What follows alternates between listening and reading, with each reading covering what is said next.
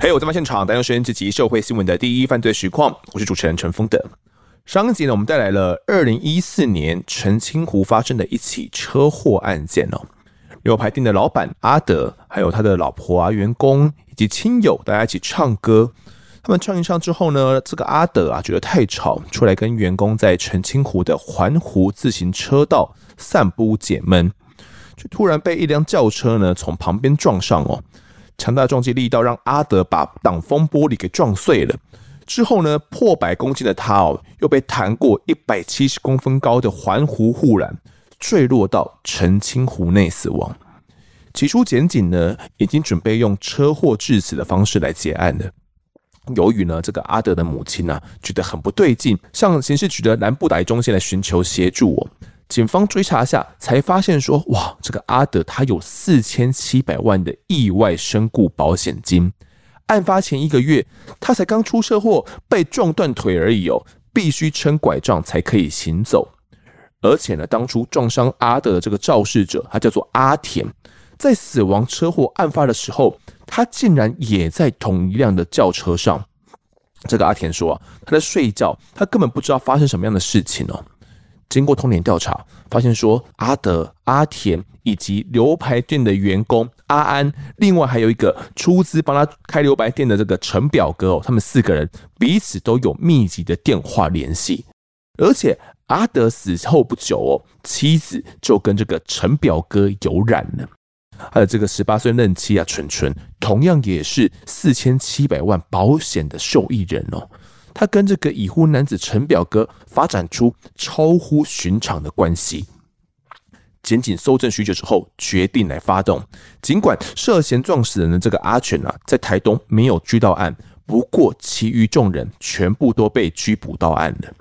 能从他们口中来得知这起车祸案的真相吗？我们现在介绍这一集来宾是新竹市刑警大队的大队长赖耀宗。耀宗哥你好，丰德哥你好，各位听众大家好。耀宗哥，我们当时将这个蠢蠢啊、陈表哥以及员工阿安哦，以及说自己在睡觉的阿田这四个人，我们通通将他带回来了，具体到案，然后也有在陈表哥的家里面呢、啊，有搜出一些这个账户嘛，以及他准备要来申请保险资料的这些文件哦。具体到案之后，我们有一些怎样的侦讯计划嘛？可能想说要从谁来分别突破啦，然后从谁来进行一些破口之类的。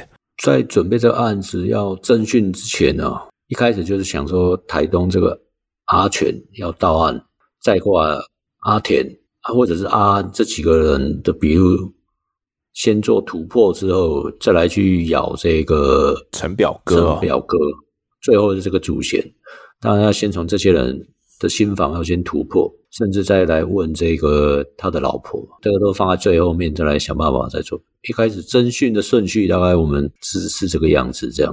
阿全没有到案嘛，所以可能先从牛排馆的员工阿安跟这个在车上睡觉的阿田这两个人先来着手。我是跟他报告一下他的全名好了，这个阿田叫做林义田呐，当时二十九岁哦。他说他当时在睡觉嘛，不过我们查出来他前一个月就是由他开车有撞上了阿德哦，将阿德撞到骨折了。我们有问了一下阿田，他跟这起案子到底有什么关系吗？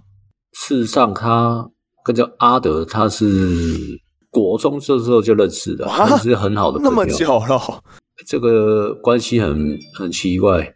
他刚好又坐在这个案发车祸的后座，他跟死者阿德又是认识这么久的朋友。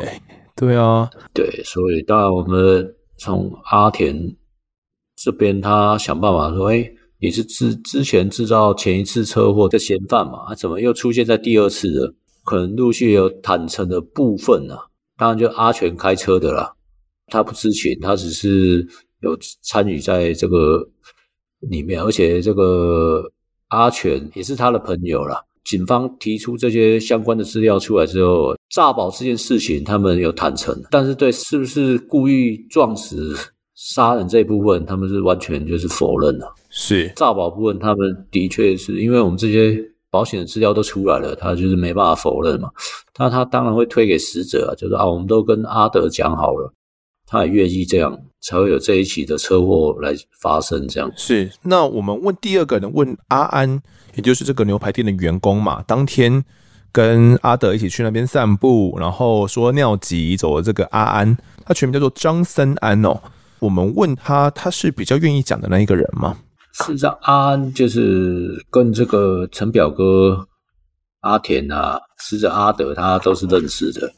他叫阿安，他在侦讯时候，他是说，案发前三天前，陈表哥啊，有打给他，就说啊，到时候我们约这个阿德啊，大家出来唱歌啊，把阿德约出来之后，再想办法灌醉，表哥就会打电话给他，到时候就会有人会来开车撞你跟阿德这样。哦，然后尽量把这个阿德哦拖到这个马路来哦，让开车人就是没有红绿灯的时候可以直接撞上来这样。哦，开车的可能到时候阿田那边会找人还是怎么样？嗯，就从马路上开车来撞这样。所以他们一开始就可能计划好说，这个陈表哥就计划好说是要在澄清湖那边撞是吗？还是他们原本的计划不是在这边？原本要在大昌路撞了，后来没有。这个陈表哥说，如果在那边撞不成功，就换到那个澄清湖去，这样。哦，所以换到备案澄清湖那边去了。对，这个阿安是在笔录上是这样供称。那到底阿德知不知道要来制造假车祸的这件事情？你们问的阿安，他是怎么说嘞？阿安有问表哥说：“哎，那这件事情到底要不要跟阿德阿德讲？”陈表哥就说。哎、欸，那你就不用跟他讲了。所以阿安就说，当天当天就觉得怪怪的。但是这阿安因为跟阿德也是好朋友，所以他还是有跟阿德讲说，哎、欸，到时候老板说没行动啊，就是要开车要撞你。可是阿德当下吓到了，就是他之前有这个第一次那个车祸的经验，嗯，他说他会感到害怕。哦，所以在阿安有跟他讲说，没办法啊，你还是要。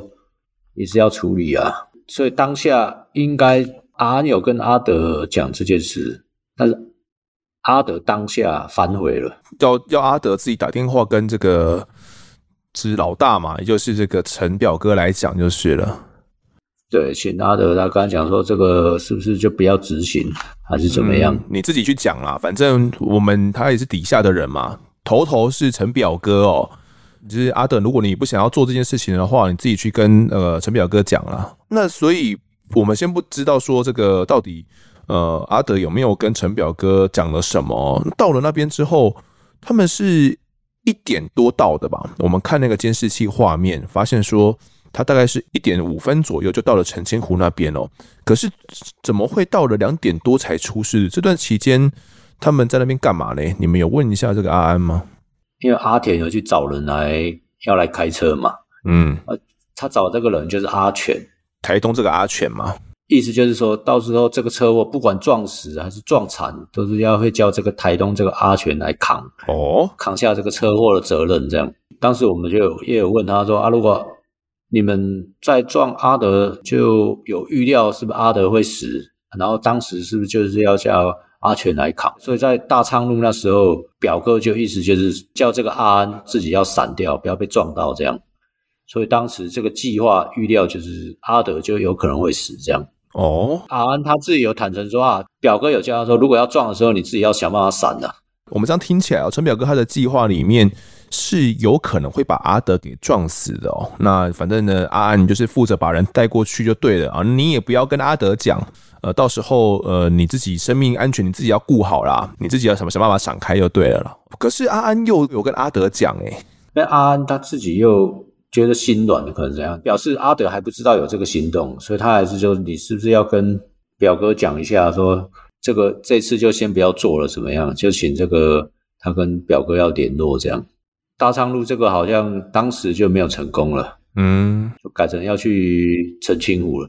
所以这个阿安就当时就载着这个阿德，就又开车又到澄清湖去嘛，然后两个再下车去澄清湖再散步这样。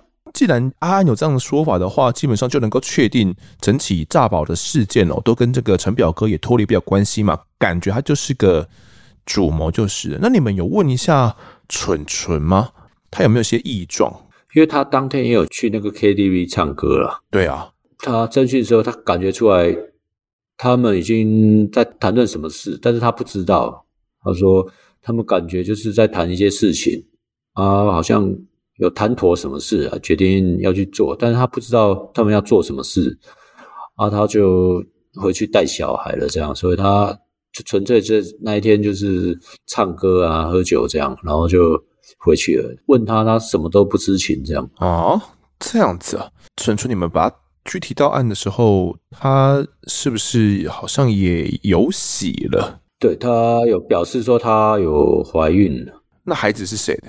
当时他是没有说啦，啊，他后来慢慢请女警跟他聊天之后，他他才说这小小孩有可能就是这个陈表哥的这样，有可能是陈表哥的，但是纯纯就说自己都不知道，反正我感觉有。有发现一些异状，看他们好像在谈论什么，但整件事情我都不知情。他的说法是这样子的，对对对。那一开始问陈表哥，他愿意讲吗？还是他不太愿意去透露整个事情的真相嘞？他可能发现我们所有参与这个案子的当事人全部都有具体的嘛。对啊，他可能觉得诈保这一部分可能也不好闪掉，因为他觉得这些人可能也会咬他嘛，所以他这个部分在笔录里面他还是有坦诚到说啊，有关诈保的事情他都是协助啊，协助他们来请领这些保险金啊。啊，事实上车祸事情他可能也是知情，但是他并没有教唆他们去这样做。哦，那既然这样的话，我们当时这样子。东拼西凑哦，隔离侦讯嘛，然后个别讯问，我们拼凑起来的大概的那天案发的经过是一个怎样的经过？陈表哥就是约好大家哈，先去唱歌。那时候唱歌的人只有那个陈表哥啦，还有阿德、纯纯，还有这个员工就是这个阿安，当然还有其他的人呢，也有去他的朋友也有一起去唱歌。唱完歌之后就想办法把他。阿德灌醉之后，由阿安把他带去大昌路那边大马路去撞，这样，到时候那个阿田会带着开车的那个阿全去撞他，这样。嗯，阿田跟这个阿全他们就是负责开车的人就对了，然后阿全是专门来顶罪的是吗？还是他是负责开车的？有一组人待命的，就是阿全跟那个阿田，就是负责来开车来负责执行开车撞的这个任务的。啊，当然那幕后的这个。表哥唱完歌之后，他当然是没有不能在案发现场嘛，所以他就回家了。这样，这个唱完歌之后，有按照他们所想的这样去执行嘛？可能在大昌路那边就直接将阿德给撞死，在那边绕来绕去之后，觉得诶，在这边制造这个假车祸，好像非常容易会被拆穿啊，所以他们就启启动这个其他那个 B 计划，就是说啊，不然叫阿安再把阿德哦带去这个澄清湖，嗯。到时候在澄清湖那边的时候，再来执行这一次这个冲撞这个任务啊。阿安就开车停好车之后，就跟阿德去环湖路散步这样。阿安就是借故哦，把阿德倚靠在这个澄清湖畔护栏那边嘛，再打电话给阿田说：“哎，阿德已经就定位了，OK 了。”阿田就请那个阿全就开车准备要去撞嘛。就扛这个责任。对，阿全除了要冲撞之外，也要扛这个责任啊。那可能阿田就是负责帮忙联络的，因为阿田之前撞过一次了嘛，他撞第二次太明显了，所以他可能就在旁边负责联系而已哦。那既然他们都准备好了，阿全也准备要来撞了嘛，那就撞上去了吗？这个台东的阿全，大家就说后来害怕了，觉得要执行这项任务之后，开到这阿德附近之后，哎，又发现自己也不敢做，哦，就绕来绕去这样。阿田觉得。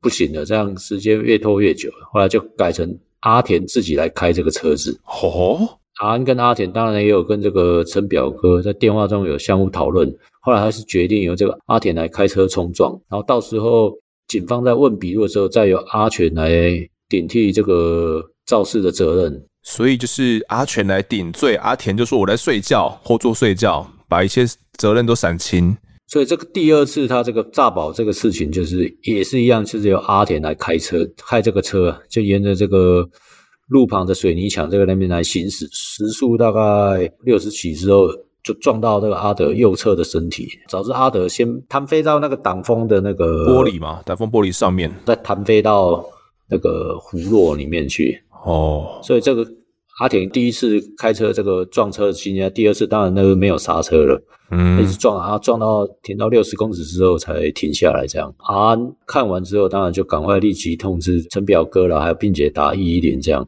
完全就是按照原当时的计划，由阿全把这个车祸案子顶下，由他来顶罪，避免警方怀疑是假车祸。毕竟就是像丰德哥你讲的，他如果第一次是他撞，第二次又是他撞，一下就会被警方马上发现的。这样，所以这样听起来的话，呃，很有可能阿德原本就打算跟陈表哥一起来诈保了。所以陈表哥在这起计划里面就是一个主使的角色嘛。因为我们听阿安这样讲的话，感觉陈表哥在里面都是负责来。嗯，联络啦，计划啦，然后躲在幕后电话操控的这个人哦，你们了解陈表哥到底是个怎样的角色？但因为阿德已经死了，对啊，到底阿德知不知情，或者是就是把他撞残废就好了，还是其实事实上就是这个陈表哥就是意图就是要把他撞死，诈领更多的钱，这样。过失致死跟承诺诈保，然后把他撞死，跟故意要杀死，当然这个罪责是差很差很多的哦。要根据这相关的当时他们笔录这个询问的情形，要当时这些相关的证人 KTV 唱歌开始，我们就要做一个厘清了。当时案发的状况到底是什么情形？这样，嗯，那你们有厘清清楚这个陈表哥本名叫陈柏玉啊？他原本任职过保险的业务员嘛，所以熟知保险理赔。他到底是怎么样跟阿德？攀上这个关系的，你们有了解清楚吗？感觉他前面的这些诈保的一些记录，他好像也有参与到。陈表哥他就是知道这些保险理赔的相关事务还有程序，知道怎么去清理，所以他透过他的老婆这个纯纯去跟阿德认识啊。他知道阿德原本就只是一个送报纸的啦，做一些打零工的啦，一些工作，加油站工作啊，没什么钱。所以他当然就开始策划了，就哎，如果把这个阿德变成一个诈宝的一个人头，这样就让哎，第一个先让阿德取得信任，阿德我让你有一个事业可以闯啊，就是让你开那个牛排馆，自己当老板。所以原本他自己是的牛排馆老板，怕他把牛排馆顶出去给阿德，让他当老板了，顶出去给阿德当了，取得他的信任了。不过他每个月只有给阿德，就是可能就是。五千元到两万块不等的分红而已啊！大家也知道阿德有这种赌博的这种习性啊，他喜欢赌博。阿德就是很需要钱，所以他知道有这这个需求，所以这个陈表哥就是哎，利用他需要这个钱，而且希望赌博这种习性，就类似养套杀这种情形啊，就让他掉入这个陷阱，而且还送钱给他啦，就是帮忙他，还有送机车给这个阿德，并且蛊惑他说，哎。让他买保单啊，承诺他会帮他来协助一些贷款啊，然后可以支付他这些保费，一年二十万。你欠这么多钱，但是你就是要帮忙配合，到时候你只要稍微有脚残啊、手残的，很轻伤啦，不会很严重的事情，来诈领这个保险金就好了。然这阿德可能学识也不高了，就后来觉得他表哥对他这么好，他就心软，答应他这些计划，配合他演。做这个演出，这样，所以才会有前前面两次的这个诈保这个记录。所以第一件到底是怎么回事？就是案发当年五月的时候，有一个申请保险的记录，就是阿德感觉被债主砍伤了他的这个手臂的状况嘛。这个案子真相到底是怎么样？这一群人也是，其实也就是这个陈表哥找来的一个阳性的一个男子啊，假装一个讨债的戏码，把他砍伤之后。利用这个砍伤手臂的情形，再去向保险公司去做理赔，就拿着菜刀去砍阿德的手左手臂嘛，让他造成骨折。当然，这些保险公司当然第一次这也相相信了，也是理赔了二十多万出来这样。其实我这边还查到一点资料是，其实他们原本哦是想说这个策划是要将阿德直接砍断左臂，因为他想要达到这个，他们保了那么多的保费嘛，一年二十万哦，他们觉得这是投资。如果呢，就是阿德性命还存在的话，那能够申请到一级残哦，一级残的话可能就有四千六百多万哦。如果我的整只手臂不见的话，这个就到达一级残的标准哦。所以他想说啊，怎么样才能够到达一级残呢？所以就有找这个阳性男子嘛，砍断阿德的手臂哦，假装我是来讨债的，我把你的手臂砍下来。那砍下来之后还是可以接回去，说不定还是没有到达一级残的标准哦。他们想说，那砍下来之后呢，整个手臂就把它丢进去油锅里面，然后去炸一炸。哇，这个炸一炸，你说到底要怎么接回去？就接不回去了嘛，所以就可能可以到达一级残的标准哦。这样子的话，阿德可以活下来，他们也可以去申请四千六百万的保险金，那可能也可以给呃，这阳性男子的这个钱也可以支付他嘛。反正这个和解什么的都好巧啦，可是事情好像没有想到他们他们那么顺利嘛。对对对，阿德其实算是个蛮胆小的人啊，他大概可能也害怕了，觉得不敢，所以当时也就是拿菜刀砍他的手臂，造成一些骨折而已啊，就领了二十几万，并不是说像一开始当时的计划就是要把他手臂砍下来，丢到那个油锅炸，让他接不回来，这样可以领到四千多万这样。第一次可能也是有这种计划，就一开始就预谋要做一级产的这种地步，这样。第一次没有成功之后，他们又规划了第二次嘛。八月的时候那个的假车祸，所以那个车祸到底是怎么样状况？我们知道的状况是阿田将他给撞伤了嘛，所以那次也是经过缜密计划的吧？也是要把那个就叫阿田去把阿德整个撞惨这样。撞墙，那伤势看起来更严重哦。上一次才二十多万，那个理赔金太低了。这样一开始就先请这个阿安先用铁锤去重击他这个左手，让他整个手掌都就是让他整个残废这样，然后再叫阿田去撞他这样。啊，结果阿德也没有按照原本的计划骑到指定的定点了，变成这个计划有点出入，就只有产生了一些轻微的碰撞啊，造成他这个左脚骨折而已啊。没有到达一级残的标准呢，他们目的就是要一级残这样，这样让他很严重，他们没办法复原的地步，这样两次都失败了嘛。陈表哥才决定要用更激烈的计划就是了。毕竟他一年的保费哦，因为都是这个陈表哥支付的嘛，不甘心啊，一定要想办法让他达到这个一级残这种地步啊。其他人参与计划，他们也要拿钱啊。像找来这个阳性男子，他拿菜刀去砍人，可能也有先对应好的价码嘛。所以这个陈表哥作为整个首脑的人物哦，可能也被逼急了，决定动用更激烈的第三次的这个计划——假车祸，也就是陈清湖的这次计划。我们按照其他人的说辞，其他人有指认说，蠢蠢在这整个案件里面。会不会他也有参与到其中？尽管纯纯没有承认。当然，我们是也想到说，哎，是不是从这这些共犯里面，是不是可以套出一些话来针对这个纯纯是不是有参与这个犯罪？那就发现阿田、阿安还有这个陈表哥，这笔录上完全都没有提到纯纯有参与到这一次的计划里面。只有这个阿德才知道，变成也没有其他的事证可以证明说这个蠢人是知情的，或是有参与在其中，或是有参与策划这样子。哦，如果有其他人愿意咬蠢蠢的话，可能我们就有一个更具体的一个说法嘛。可是目前包含这陈表哥，没有任何一个人去咬到蠢蠢，就变得很尴尬。其实，在侦讯完之后，他们有一个说法是说，他们原本不是想要故意撞死阿德的，只是想要把他的。腿给撞残到一起残嘛，就是撞碎，让他的这个腿呢跟车子呢是撞击到护栏哦，他可能就粉碎性骨折了，再也没办法好了这样子，所以没有想要置阿德于死地哦。所以这个说法你们相信吗？到底有没有可能阿德事前他其实是知道要执行这所谓的第三次计划的？你们当时问一问之后，你们怎么想嘞？隔离侦讯完之后，我们当然就是。把这个陈表哥啦、阿田跟阿安，还有当然他老婆，我们虽然是笔录都没有人指证他当，但是我们还是以这个诈欺跟诈保是诈欺罪来移送这个地检署侦办。检察官也有申请羁押，可是那个时候法院开庭开羁押庭的时候，就认为说，哎，阿德这个经济状况不是很好啊，对于这个陈表哥筹划这个诈保，应该是有知情的。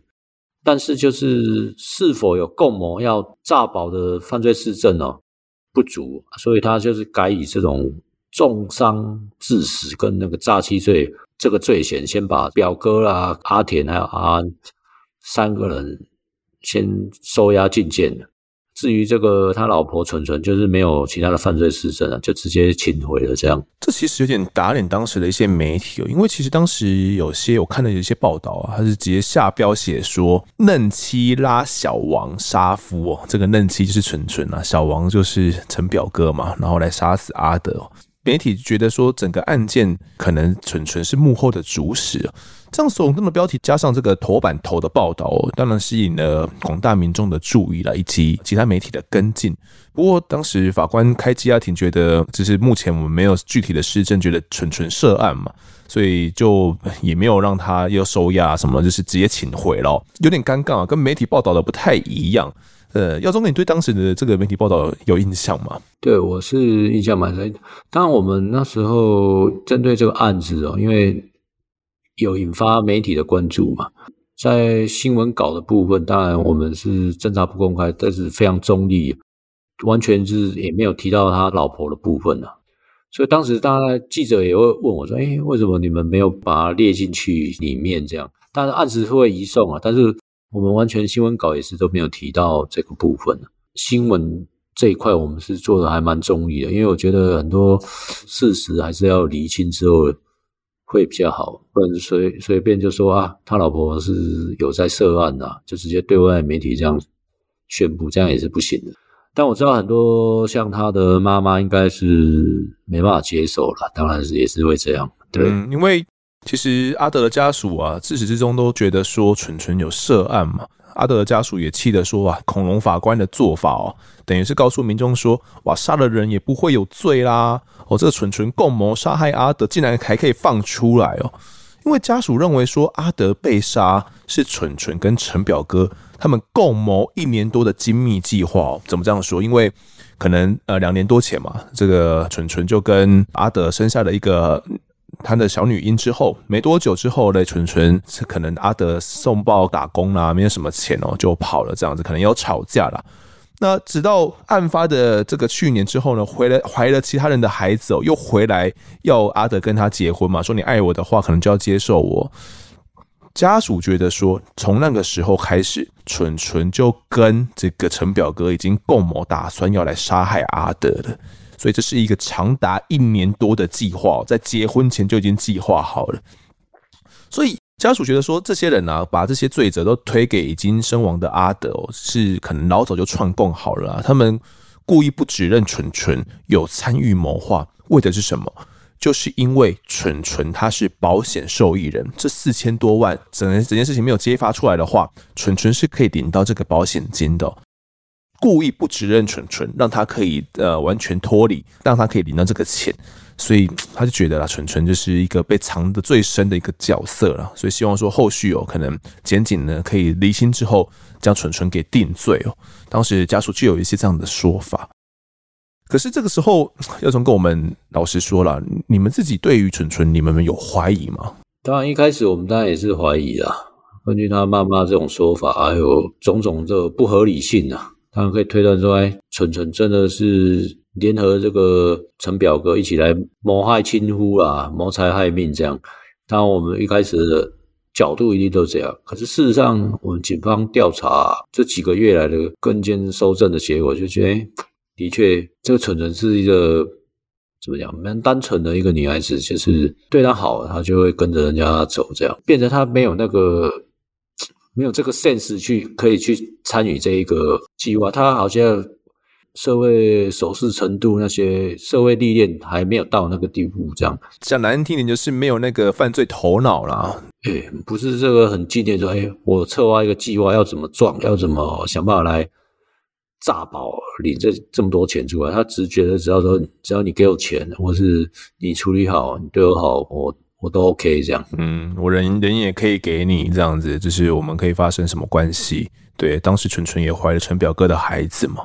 那既然这样子的话，对纯纯哦，可能就没有一些具体的证据。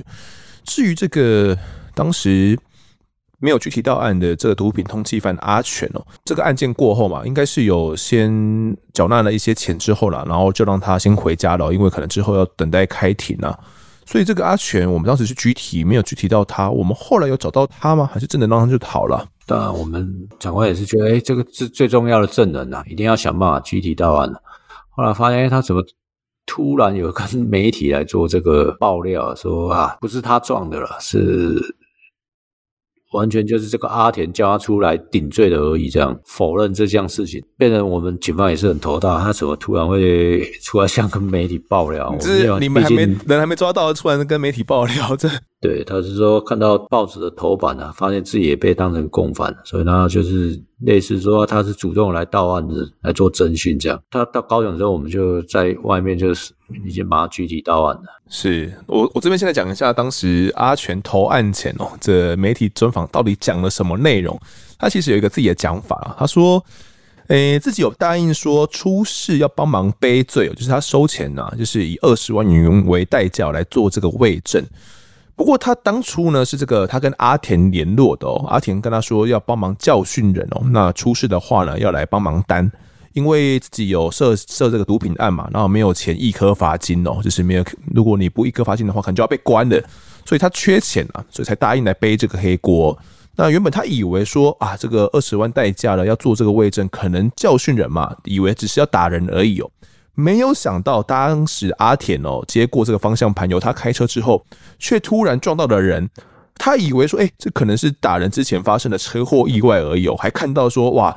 这个阿德真的被撞飞，掉进澄清湖里面之后，阿田下车就说拍胸脯挂保证跟他说了，哇，只是不小心撞到人而已啦，呃，放心这样子。那阿全才想说啊，那不然这样子，我也把肇事责任哦也给他担下来好了啦。那事后阿阿田也很阿萨里哦，也找了人，只给他了二十万元现金哦，还帮忙付清这个毒品案的罚金费用，然后感觉这个阿田真的很棒。他一直到看到这个头版的报纸之后，才发现自己被当成共犯哦。于是才想说啊，不是我来透过媒体的报道了，然后来帮忙协助我来证明，说我真的跟这个案子没有什么关系了，我只是帮忙顶罪，顶多我就是一个伪证罪而已啦。所以也说啊，那我可能在接受完专访之后，就来联系高雄警方哦，要来理清这个事实。那阿全说的好像自己完全是被骗的哦。到案后我们调查，他真的是被骗的吗？有那么单纯吗？还是不如他所讲的嘞？事实上，已经有到现场去，有参与到这个案子了，也在这个肇事的车辆里面了。那你说他完全没有参与，这是不可能的。所以在侦讯的时候，他是说：“哎，事实上原本是要由他来撞嘛，后来就是自己害怕不敢，所以才阿换成阿田换到驾驶座去。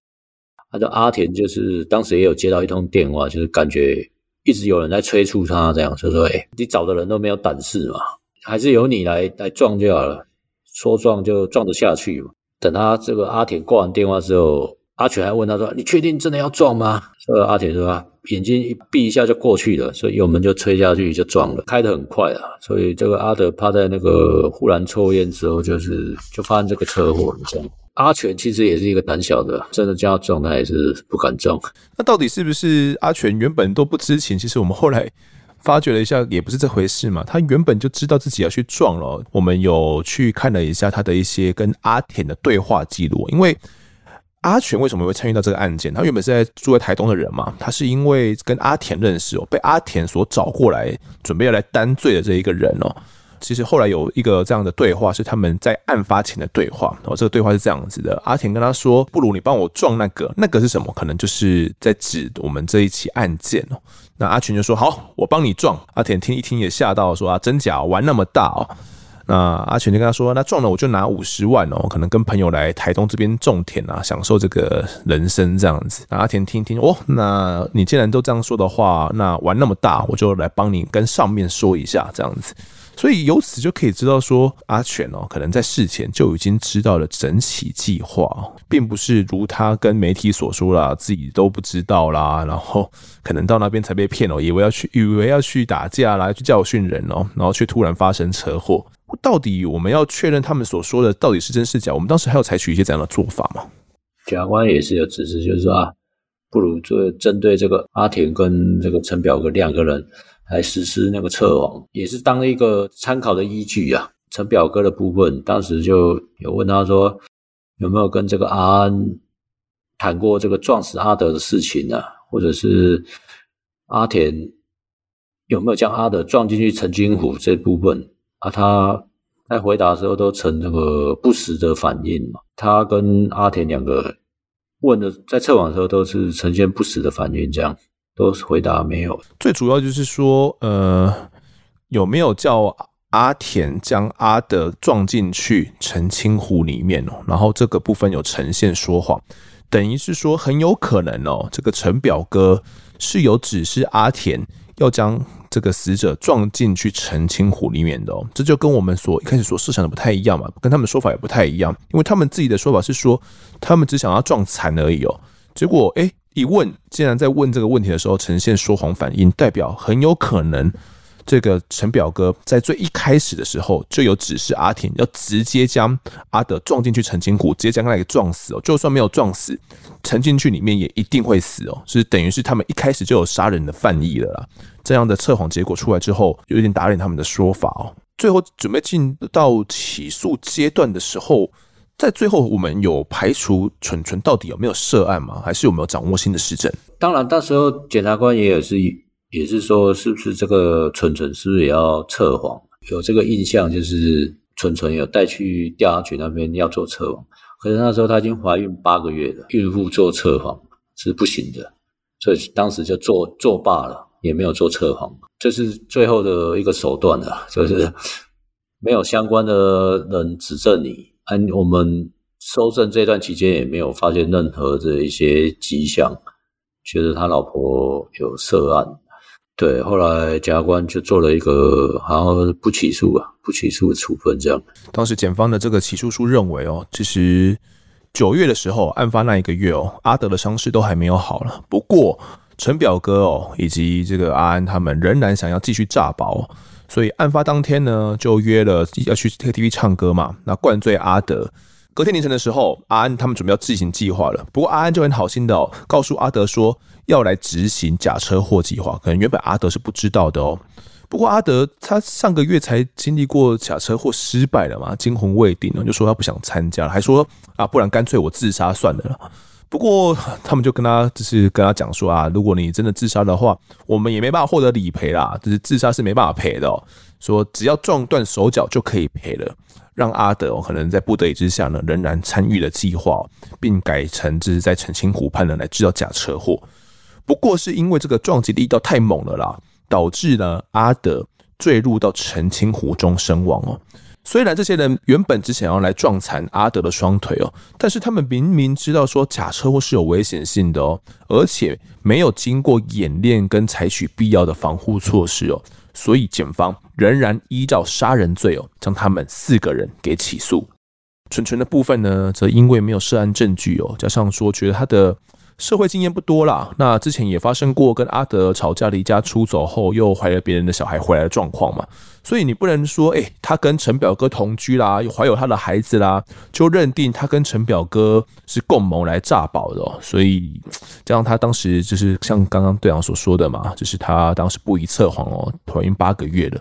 因此就给予他不起诉的处分哦。对于死者家属来讲呢，可能他们到起诉的时候，都还是没办法相信纯纯是没有罪的，没有涉案的啦。他们可能真的很难相信。耀宗哥，你后来有跟这个家属他们还有在接触吗？或者是我们的同仁还有在跟他们有接触吗？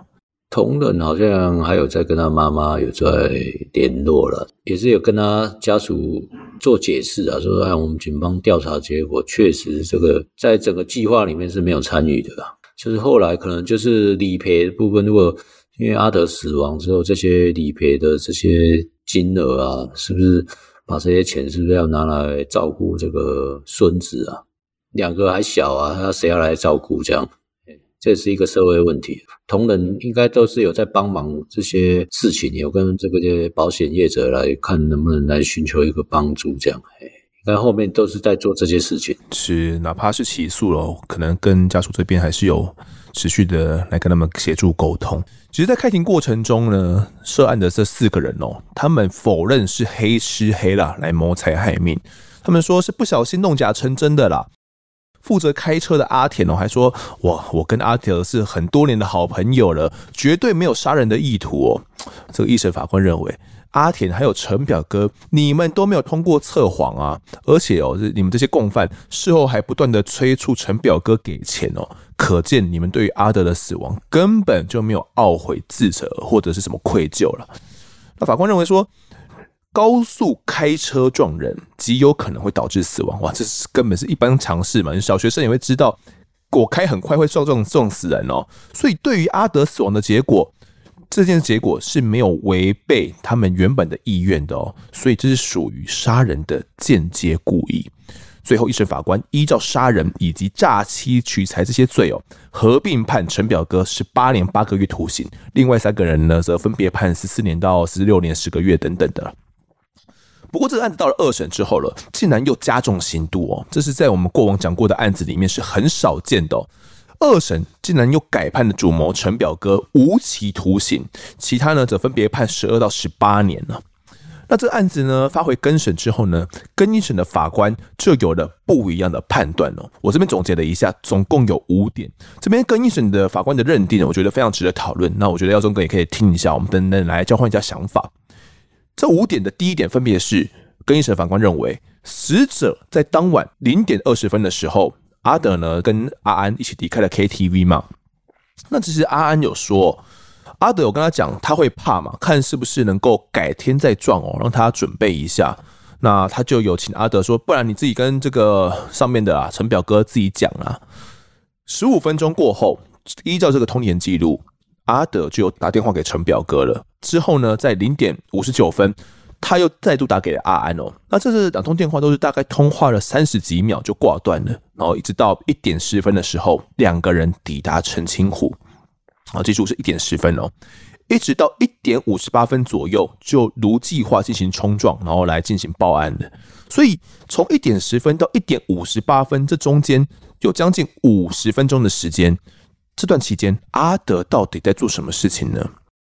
根据童年记录，这段时间陈表哥、阿田、阿安三个人有高达十四通的密集的通话。这十四通呢，从十二秒到四百一十七秒，这几分钟啊，有八分钟左右的长度哦。电话里面到底谈了什么呢？阿安有说，抵达澄清湖之后呢，阿德有拿他的电话打给陈表哥以及在车上的阿田哦，还有听到阿德在讲说啊，请阿田在撞的时候啦，尽量撞他受伤的左脚就好了。他有听到这样一番说法哦，这是他自己的说法了。另外还有原本呢要来开车冲冲撞的阿全呢，他有说他开车到两次经过阿德的身边的时候，他都站在原地没有动哦，他就是面对着陈清湖站着，然后在那边抽烟。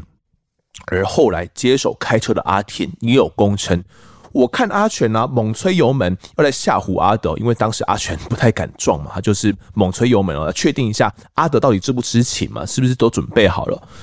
他看阿德都没有跑，那阿德后来说自己不敢撞之后，他就打电话给在旁边，就是确定一切没有问题的这个阿安啊。那当时接电话的不是阿安哦，是要被撞的阿德，是阿德他接电话的。那阿德就问他说：“诶，为什么没有撞？”那 那这个阿田就是跟他说啊，是阿全他不敢开啊，不敢撞的嘛。阿德就说。啊，不然你接手了，那你就尽量来撞我这个受伤的脚就好了。所以是阿德叫阿田接手的哦，然后尽量朝这个阿德受伤的脚来撞就对了。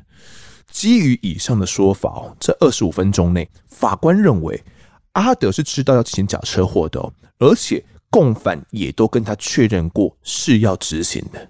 好，这是法官认定的第一点。第二点，这个湖畔的护栏呢，高度有一。百七十公分，好，那当时车速呢，大概在二十三到五十公里之间呢，是要撞上这个挡风玻璃的话，大概需要这样的时速。法官认为啊，这些共犯、这些犯罪人呢，应该是没有预料到阿德会被撞进呃湖中死亡的，以为只会卡在水泥护栏被撞断双腿而已。因为这个护栏真的太高了，你说这个要被撞飞超过一百七十公分，可能是有点困难的了。所以他们觉得。这些人呢是没有打算将阿德撞进去湖里面的，只是是意外。第三点，保险的受益人是阿德的妻子纯纯跟他的这些小孩所有的嘛。如果纯纯没有涉案的话，那把人直接给撞死的话，哇，那你说陈表哥他们有办法拿到保险金吗？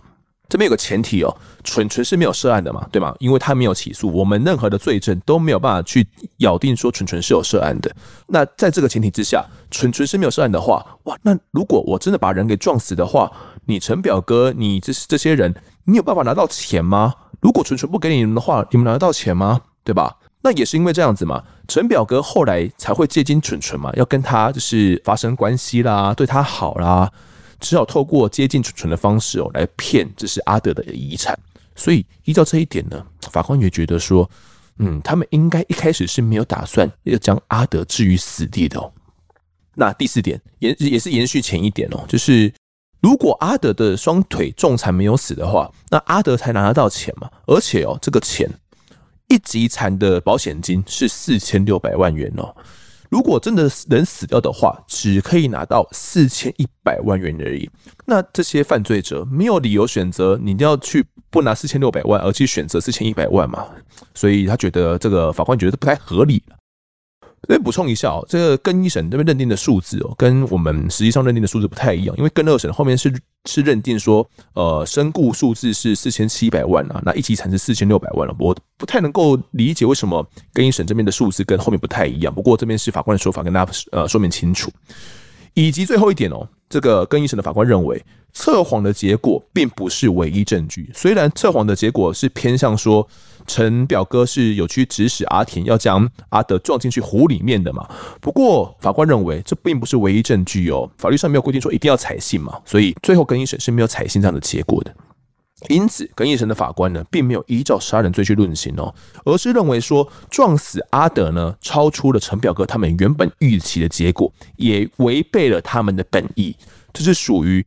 得其承诺伤害本人致死罪，就是我得到他的承诺，然后去伤害他致死了啦。这个罪的刑度上限只有五年而已啊，也就只能在这五年里面去从重量刑。陈表哥最后改判为四年十个月，其他人呢也都只有四年多的徒刑而已。我们讲完这个更一审的判决之后，耀正公，你觉得，嗯，更一审的这个？判断跟你所想有相近吗？到底是不是如他们所说，阿德他自己是知情的嘞？更一审他主要就是觉得阿德就是知情的，所以他整个这五点呢，看起来就是他认为阿德知情，所以他当然就是不是用杀人这种罪，就是用承诺伤害致死罪，刑度就差很多，大概只有五年以下这样。测谎不是唯一的证据，但是他是根据他们这些共犯的证词去推断。当时阿德知情的，并不是从比较客观的，比如说像阿德一开始离开那，像阿德离开那个 KTV，他其实他手机就已经被他喝醉了嘛，所以他手机什么都已经被他老婆带回去了，没有在案发现场发现阿德的手机嘛。啊，这些通联记录事实上都是阿阿田跟陈表哥他们相互的通联通联记录而已嘛。啊，当时他是讲说啊，我听到怎样怎样，我听到阿德应该是知情这样，这都是他们供词的。他当然他所说的供词都是对自己有利的嘛，所要表达就是说，哎，阿德是知情的。他们想要跟法官表达是阿德知情。客观事实认定就是，哎，既然阿德他手机也没在现场，而且他已经害怕了，不敢去被撞了吧，表示他当下已经不想执行这一项。车祸的这个任务了嘛？这就这就可以认定说他没有承诺他要来撞他了嘛，因为他害怕了嘛。对，我觉得这是认知上法官有差异的地方了。对，这个更一审的想法跟检警的想法也不太一样哦。那其实跟一审这个判决呢，其实最高院后来也觉得有一些瑕疵啦，就将他驳回之后呢，跟二审又再一次开庭哦。那这次开庭重点中的重点就是阿德到底知不知情？你有没有同意要假车祸？这是这个案子整个的重点了。虽然被告他们都说阿德有同意，不过跟二审的时候，法官有提出说，这个陈表哥在侦讯的时候曾经有说过这样的话哦。陈表哥说他们有讨论可以偷撞，那当天呢才会约阿德来唱歌嘛。那阿德其实对偷撞是不知情的哦，所以就要把他灌醉之后来偷撞嘛。虽然。阿安有说，这个当天阿德不知道进行计划啦。那从 KTV 包厢之后呢，有跟阿德说，就我们我们要只是进行这样的偷撞计划，那要你自己跟陈表哥去讨论了。如果你不想被撞的话，你不敢被撞的话，你自己去跟陈表哥讲呢。但是还记得我们前面有提到说，阿德其实有打了两通电话嘛？哦，这两通电话其实都只有三十几秒而已哦。法官认为这三十几秒其实非常相当的关键呢。他觉得这时候的阿德情绪其实已经转折了。通话描述为什么会那么短呢？表示说阿德其实跟啊陈表哥啦，他们其实没有详谈哦。就是因为陈表哥他们其实不愿意让阿德知道到底是在什么时间、什么地点来执行第二次的假车祸，我让你完全不知情。那至于呢，跟一审所说的这个什么借阿安的电话啦，来跟这个陈表哥啦，或者是跟阿田讨论了，跟二审的法官则是完全完全不采信。最后法官认为哦，这个案子无论是造成阿德死亡啦，或者是一级残废啦。其实都是可以申请到高额的保险金的哦。那陈表哥他们对于假车祸可能会造成阿德死亡或者残废的结果，不管是哪一项，其实都在他们的预料当中，因此仍然是杀人罪来判陈呃陈柏宇有这个陈表哥无期徒刑。至于开车的这个阿田呢，哈，刑责是第二重的啦，被判十四年六个月哦。六拍馆的员工呢，阿安则是四年哦。那要帮忙顶罪的阿璇，最后被判十年两个月。最高院呢，最后在二零二零年哦，也驳回了他们的上诉，全案就这样子确定了。那案子审结哦，我们原本以为是这个女主角啦，这个蛇蝎女的这个蠢蠢，看起来真的是无辜的。那这个蠢蠢后来的嗯故事，她的后来又发生了什么样的事情？不知道说。嗯，对啊，你们后面有没有去跟他了解一下？听同仁讲啊，就是因为他，当然他寿险的部分他也是要理赔，保险公司也是要理赔给这个纯纯嘛，他老婆。就是寿险还是会赔啊，意外险可能就没有赔了啦，因为不是意外嘛。对，所以我印象他应该还是有拿到七八百万，应该有这样，因为他年纪还很轻嘛，有些钱有分给他妈妈，就是死者爸妈要照顾这个小孩嘛。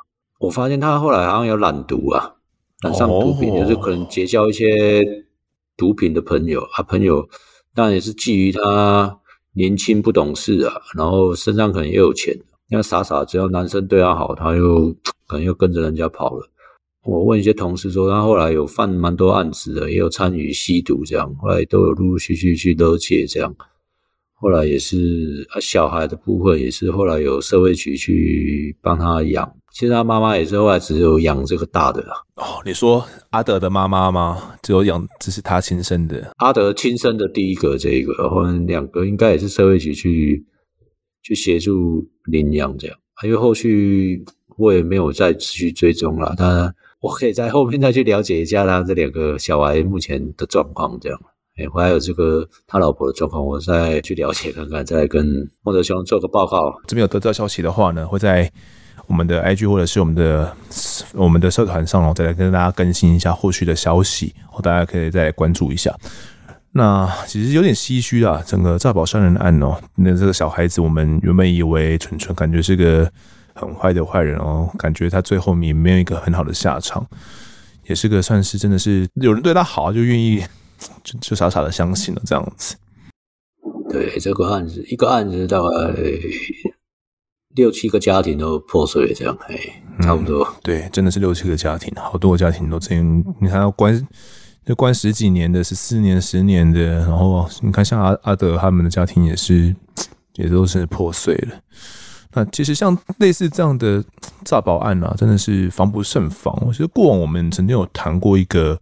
老董民宿来这个圈养街友的一个案子哦，其实跟这个澄清湖诈保案也有一些相似之处了。把一个街友也是带到大陆哦，就是山上呢，将他推下山，然后来诈保的这样的案件，其实跟我们呃这两集谈到的澄清湖诈保案哦，也有一些相似之处了。那耀宗哥以你的经验，我们警方在侦办或者受理这些案子上，到底难处是在哪边？这样的诈保案件的话，如果是死亡的案件哦，就是当然就是死者已经死了，好，变成要从很多其他的迹证去求证了。像保这个旅游平安保险，他就会跑去大陆那边去，或是其他国家有这些惨受伤情形，再回来国内去领。这样要领这些钱，就是你必须要有没有证人、没有监视器的一个情况下。要符合这个规定就可以诈领的嘛？就这有这些漏洞在啊。像之前这种情形发生，就是以前以前就是让谁领啊谁领啊来诈保，就是十五岁，后来才有修改，说十五岁以下都不能，就是有这种意外死亡的保险给这十五岁以下的嘛，记得好像有这个规定。对，就是说怕这些大人用生小孩的目的，然后诈保的目的来生小孩，然后再把小孩残杀，这样谋财，然后来诈取这个保险金，这样。陈清湖这个诈保案呢，也引起了主管单位的重视哦。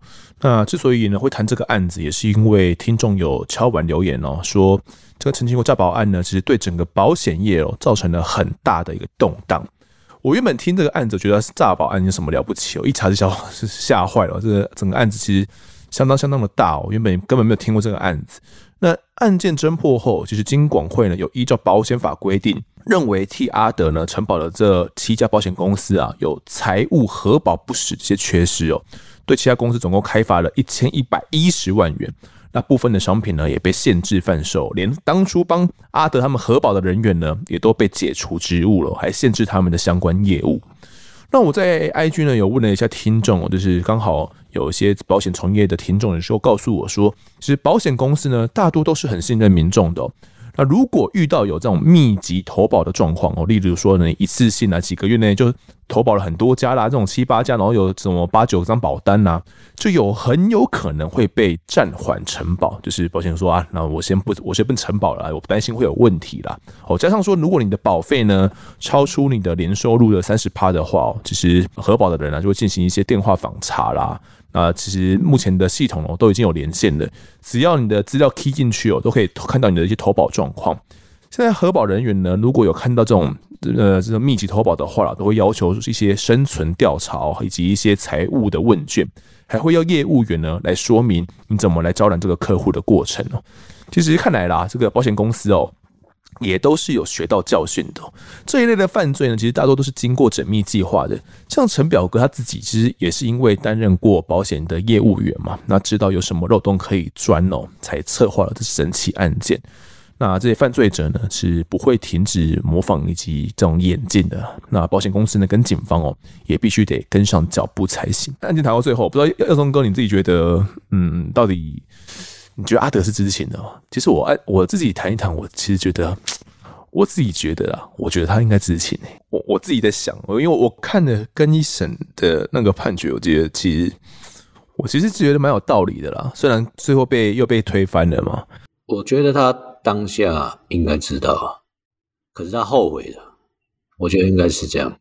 其实他应该当下害怕了，很多事情当下可能会有一个转折啊。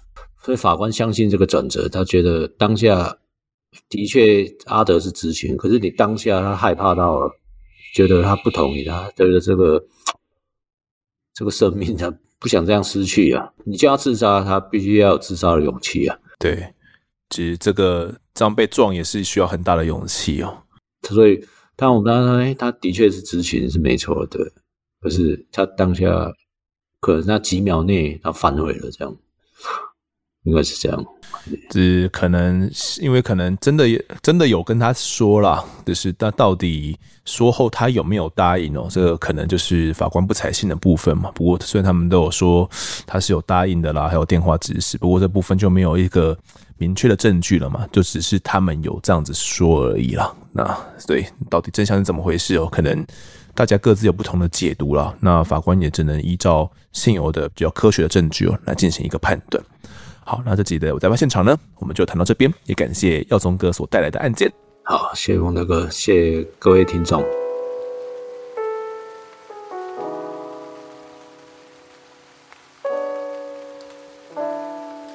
接下来听到听众时间，来读一下大家在 Apple Podcast 的留言哦。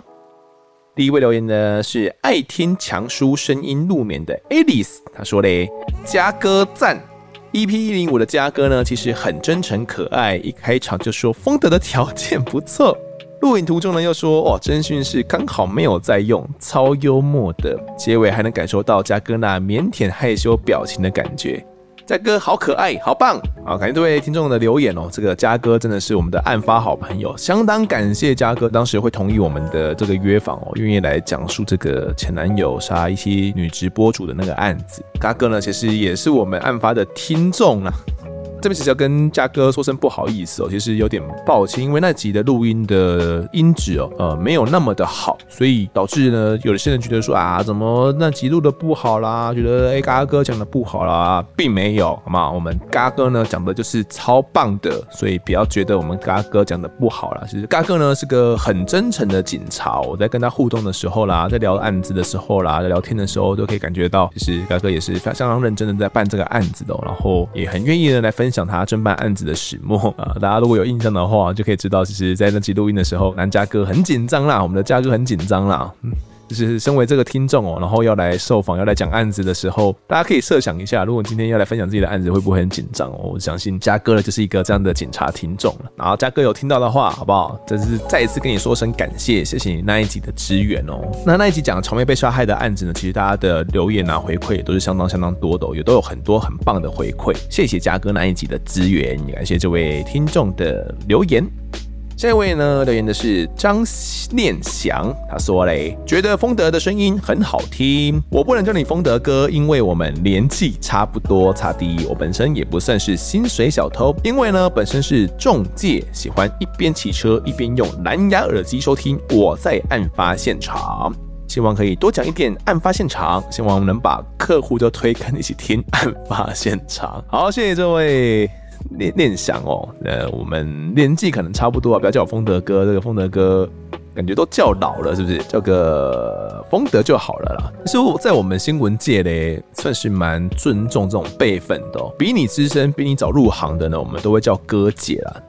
所以大家可能听我们叫什么南加哥啦，什么哥什么哥啦，觉得很奇怪。其实这是有点像是我们清文界的一个行规啦，一个尊师重道，就是尊重前辈的感觉哦。哪怕就是我们年纪比别人大，但只要别人比你早入行哦，比你早跑几个月，我们可能就会叫大家哎，丰德哥啦，哦，就是郑凯哥啦等等的尊尊称呐。不过只是这样叫久了哦，会有点怎么讲，就会有点生生疏啦。什么哥什么哥，就是感觉会有点距离嘛。所以如果真正熟的话呢，其实不会叫哥的啦，会直接称呼大家的。比如说丰德就叫丰德嘛，呃，郑凯叫凯凯啦，我们取这个绰号，不会什么什么哥的去叫我。啊，这位听众说不会叫我丰德哥也没关系，好不好？叫我丰德就 OK 了。那这位听众他本身是位中介啊，这个中介的工作不知道是哪种中介哦。如果是房屋的中介的话呢，就可能很蛮常需要骑车的哦，因为要去看房子嘛，要去看一些建案啊，啊然后可能要带看呐，可能需要骑车嘛。是喜欢一边骑车一边用蓝牙耳机来听案发现场，还希望把客户的推坑一起听。不知道哎、你们如果真的在呃带案子的时候啊，然后中介案子的时候聊到这种真实犯罪的话题，适当吗？我不太确定适不适当。如果他们可能真的无聊的话，可能是一个话题啦，就说哎、有没有在听 podcast 啦，然后在听什么样的一些节目呢？或许真的可以推坑成功，也说不定哦。好的，下一位留言呢是取不到昵称的 SZSZ，他说上班偷闲的好搭档，风德声音太好听了。好，谢谢这位 SZSZ 哦。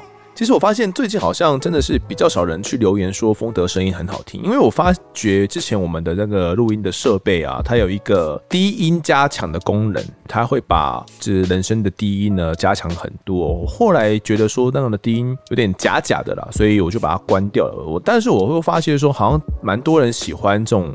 感觉嗓音很浑厚了哦，这样的一个声音哦，所以之前好像就有蛮多人说，哎，丰德的声音很好听。但我想应该是因为开启那个功能的关系啦。那后来我自己在调整声音的时候呢，又研究过一个，就是我们的 EQ 啊，就是要调整声音的一个高低音的一些声波。EQ 呢，有点像是我们拍照的时候的滤镜嘛，就是我们只要不管是什么丑照，套用一个美美的滤镜呢，就会。听起来很好听，可是 EQ 也有个类似这样的功能呢，就是我们可以套用一个我们自己喜欢的声调，比如说，哎，我觉得低音的部分呢加强一点哦，就可以让嗓音更浑厚；高音的部分呢，可能在哪边可以少一点点，多一点点，那整体的声音听起来呢，可能就会更好听哦。其实那个时候我有研究过了，就觉得 EQ 是个非常非常高深的一个学问哦，就是要去研究的话要花很多时间。那个时候其实也有。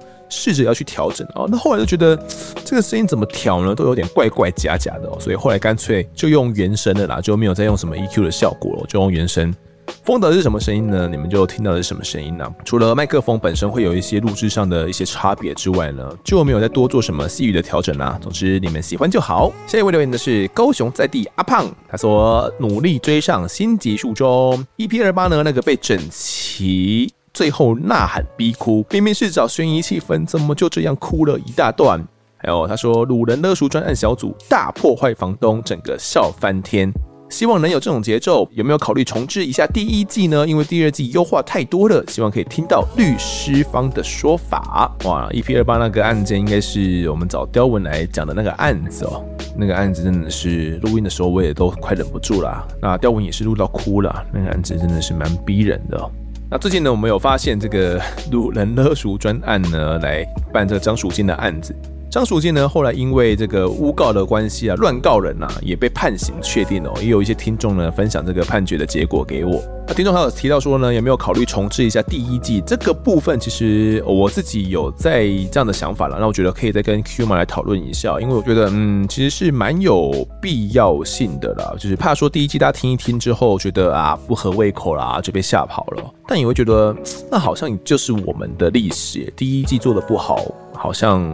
就就真的做的不好啊！就第一季没有经过可能很多的剪接啦，来去优化我们的内容，也觉得嗯，那好像就是最一开始我们的样子嘛，该去保留下来吗？还是该去美化它嘞？我觉得这部分呢，可能都可以再去跟 Q 妈讨论看看啊。另外，我们这个第三季的规划也都还在进行当中哦，就是有一些眉目的，然后也都在进行当中哦。大家可以期待一下我们下一季的来临。最后一位抖内的呢是落伍警探，他说最喜欢的真实犯罪节目之一，他之前就有留言过了。因为我发现 Apple Podcast 呢，他重复留言的话，他会去盖掉原本的留言哦。那他是在原本的留言。里面呢，再去新增四月十三号，他留言说。敲碗，侯秋威自己开一台。好，我们的侯秋威就是我们的丰盛哥啦。最近呢，我们又找来了丰盛哥哦，来讲一下他所侦办的案件哦。相信大家听完之后都很有 feel。那他有敲完说，希望说侯秋威可以自己开一台，是说自己也开一个 podcast 节目来分享自己的办案经历吗？我相信，如果真的是侯秋威自己开的话，应该可以蛮讲蛮多案子哦。他的这些卧底的生涯啦，毒品的侦办实力啦，我觉得也。真的可以录个好几集哦，应该也是一个非常非常优质的一个节目。哼哼，好的，那这期的听众时间呢，我们就录到这边。如果各位喜欢我们节目的话，欢迎到 Instagram 及脸书来搜寻我在案发现场。你可以找到脸书社团、粉丝团以及 IG 三个平台，通通都追踪起来就对了，可以掌握更多案件消息。啊，也可以在里面呢找丰德我来聊聊天哦。各收听平台上，如果按下订阅还有五星评分的话，是对我们最好的支持。另外呢，我们目前有一个 Mr. Bus MP3 的订阅赞助方案已经上线了，欢迎大家抖内来加入案发的侦查团队。如果大家在 Apple Podcast 上面留言的话，我都尽量在节目中给出回复。也跪求听众们推坑给上面的好朋友，一起来听听看我们聊案子、案发现场。我们再见。